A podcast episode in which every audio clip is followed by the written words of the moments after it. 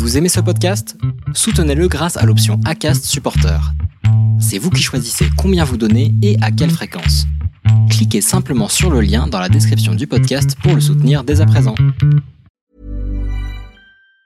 Even on a budget, quality is non-negotiable. That's why Quince is the place to score high-end essentials at 50 to 80% less than similar brands. Get your hands on buttery soft cashmere sweaters from just 60 bucks, Italian leather jackets, and so much more. And the best part about Quince, they exclusively partner with factories committed to safe, ethical, and responsible manufacturing. Elevate your style without the elevated price tag with Quince. Go to quince.com slash upgrade for free shipping and 365-day returns. Les déviations racontent les histoires de celles et ceux qui ont changé de vie. Pour nous suivre et ne rien manquer de nos actualités, rendez-vous sur notre site, abonnez-vous à notre chaîne YouTube, notre page Facebook, notre compte Instagram et suivez nos podcasts sur Acast. Tout de suite, un nouvel épisode, une nouvelle histoire, une déviation.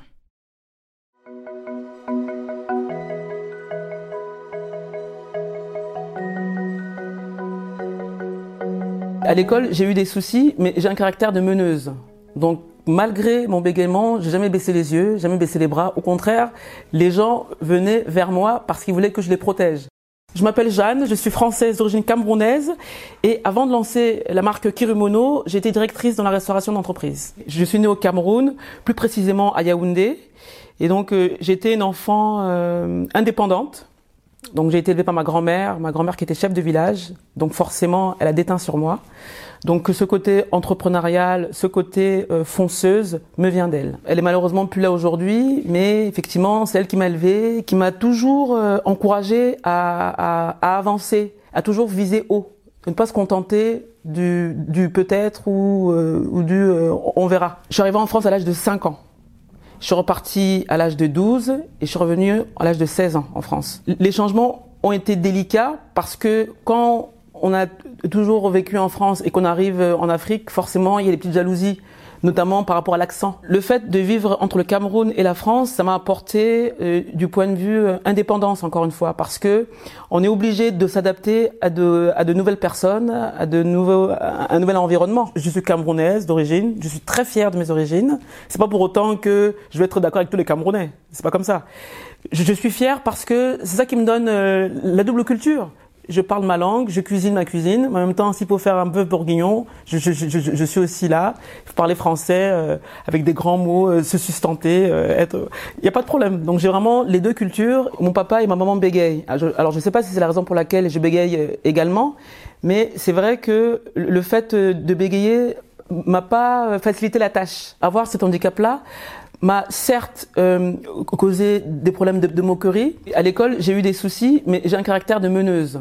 Donc, malgré mon bégaiement, j'ai jamais baissé les yeux, jamais baissé les bras. Au contraire, les gens venaient vers moi parce qu'ils voulaient que je les protège. Quand on bégaye, on a peur de rester bloqué sur un mot. Donc, on a tendance à parler de manière euh, brusque. Donc, j'ai appris à dire des phrases, à parler plus posément et à prendre mon temps. Parce que la personne qui bégaye, elle bégaye parce qu'elle réfléchit vite réfléchit vite, donc elle est très intelligente. Donc du coup, il a fallu que j'apprenne à me mettre à la place de la personne que j'avais en face et de me dire que si je veux qu'elle me comprenne, il faut que j'articule, mais ça ne m'a jamais empêché d'entreprendre et d'avancer. Parce que je pars du principe que, justement, quand on a une difficulté, c'est ça qu'on doit surmonter. Quand je suis rentrée euh, donc à l'âge de 16 ans, donc en 96 et définitivement en France, on me met dans une classe qui était intermédiaire, où les gens ne savaient même pas lire.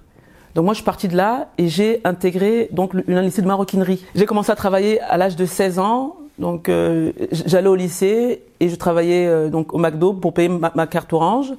Et j'ai également été repérée par euh, ma prof de, de, sport qui a vu que j'avais des, des, aptitudes à courir. Donc elle m'a inscrite donc au stade André Carman à Aubervilliers.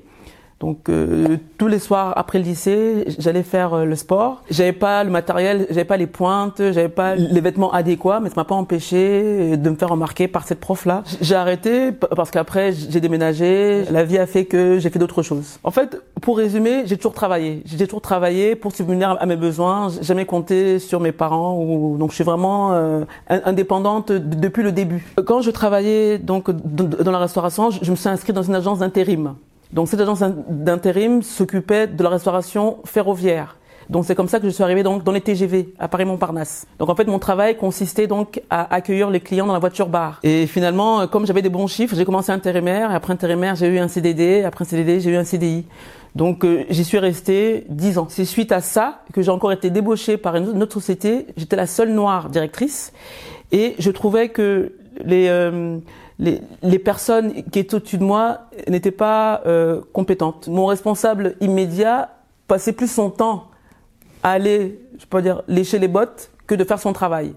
Donc du coup, moi qui faisais mon travail, c'était moi qui étais mal vu. Et alors on disait que je m'habillais trop bien, on me voyait trop, enfin, j'étais trop noire quoi. Je suis directrice de la restauration en entreprise. C'est important qu'on puisse m'identifier.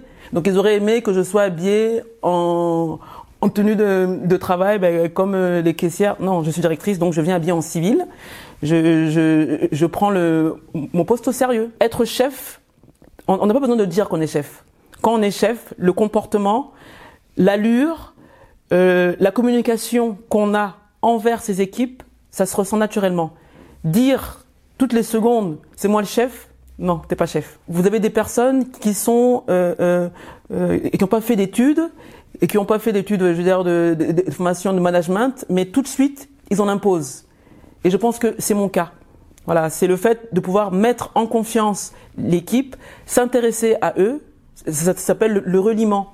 Si une personne n'a pas été là, par exemple, la veille, parce que l'enfant est malade, prendre la peine de demander alors ton enfant il va mieux, pas juste dire euh, ah t'étais pas là hier euh, à cause de toi, on n'a pas fait le chiffre ou, vous voyez, c'est ça. C'est-à-dire que il y a le monde professionnel, mais il y a également l'humain. Et moi, mon management, je l'ai toujours mis dans le monde humain. Deux ans plus tard, j'ai rencontré un de mes employés donc euh, à Château Rouge. J'étais avec une amie et je, passe, et je traversais un mauvais, euh, voilà, j'étais pas très bien, j'avais pas un bon mood.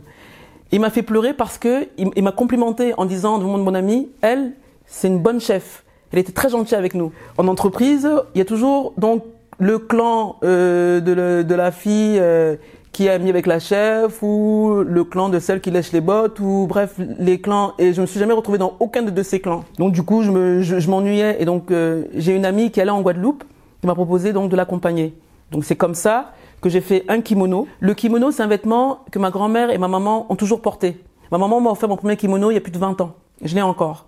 Et donc pour l'occasion donc voyage en Guadeloupe j'ai fait ce kimono là parce que j'avais envie de faire le kimono c'était pas du tout calculé et donc c'est devant la réaction des personnes de l'aéroport d'Orly jusqu'en Guadeloupe, j'ai rencontré une personne, deux personnes, et c'est là je me suis dit que mais je tiens quelque chose. En fait, euh, il était là depuis le, très longtemps. Le fait d'entreprendre, d'être à son compte, de ne pas avoir des chefaillons au-dessus de soi. Mais, mais je cherchais, encore une fois, euh, un produit qui n'existait pas. Je voulais pas lancer euh, une, un vêtement sans valeur ajoutée. Et dès que je suis rentrée de, de Guadeloupe, j'ai négocié avec eux et donc là, j'ai réussi à avoir un petit pactole. Donc c'est ça qui m'a permis de me lancer. Et donc tout le long, j'ai euh, financé également avec mon pôle emploi. C'est-à-dire que j'ai pas eu de crédit d'une banque, j'ai pas eu euh, d'aide d'un mécène. Je me suis vraiment débrouillée avec mes petites économies. Ça a été très très rapide parce que quand on sait ce qu'on veut et quand on sait où on va, le déclic il est là. Le début de mon entreprise donc se passe en, cherchant donc euh, un atelier. J'ai eu la chance de tomber sur un monsieur qui m'a donné ma chance. Donc c'est lui le propriétaire de l'atelier. D'ailleurs, il me disait que Jeanne était la seule personne qui sort de l'atelier sans payer parce qu'il a vu que qu'il pouvait me faire confiance. Il a vu que mon, que mon projet était réfléchi et donc euh, c'est eux qui m'ont fait mes premiers prototypes. Je, je, choisis mes tissus comme ça, un coup de cœur. Je fais mes kimonos et donc tout, tout de suite après, je vais j'organise donc mon premier shooting donc en octobre 2019, j'ai une amie qui me dit il y a un événement au Palais Vivienne organisé par des Japonais. Tu devrais aller faire un tour au Palais Vivienne. Donc j'arrive au Palais Vivienne, donc avec un kimono bien évidemment. Et là tout de suite, j'ai des compliments. Ils me regardent, ils sont interloqués. Une noire qui porte un kimono avec des motifs africains. Donc tout de suite, photo, photo, photo. Je fais des photos. Et donc là, je sympathise donc avec le directeur commercial Palais Vivienne.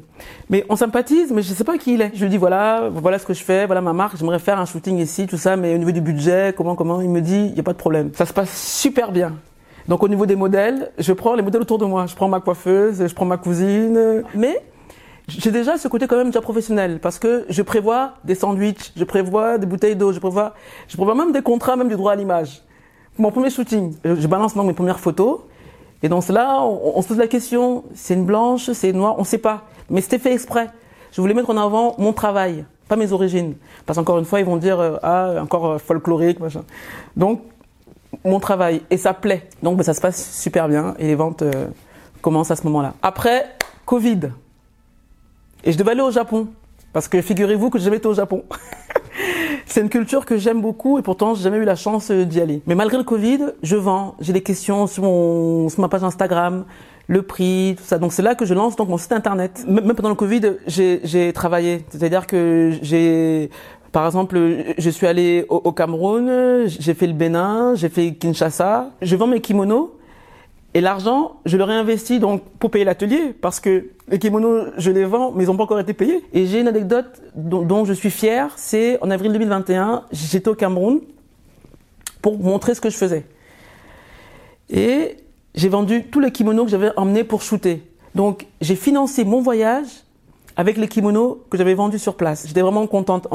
C'était vraiment la, réalisation et finalement le, la, la validation du fait que j'avais eu raison de me lancer.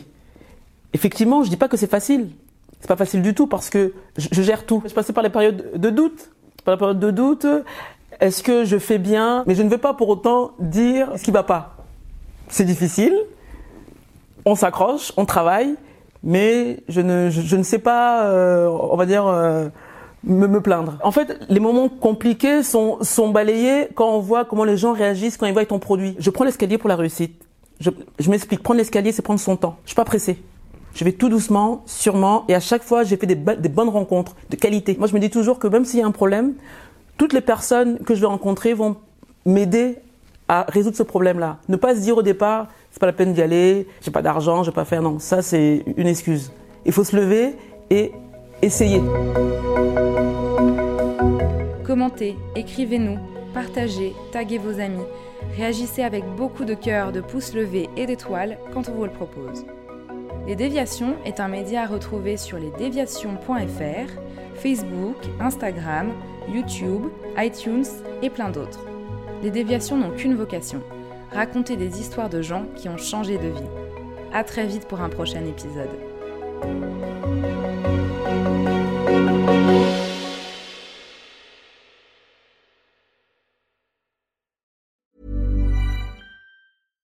Deserves the best, and there's no better place to shop for Mother's Day than Whole Foods Market. They're your destination for unbeatable savings, from premium gifts to show-stopping flowers and irresistible desserts. Start by saving 33% with Prime on all body care and candles. Then get a 15-stem bunch of tulips for just $9.99 each with Prime. Round out Mom's menu with festive rosé, irresistible berry chantilly cake, and more special treats. Come celebrate Mother's Day at Whole Foods Market.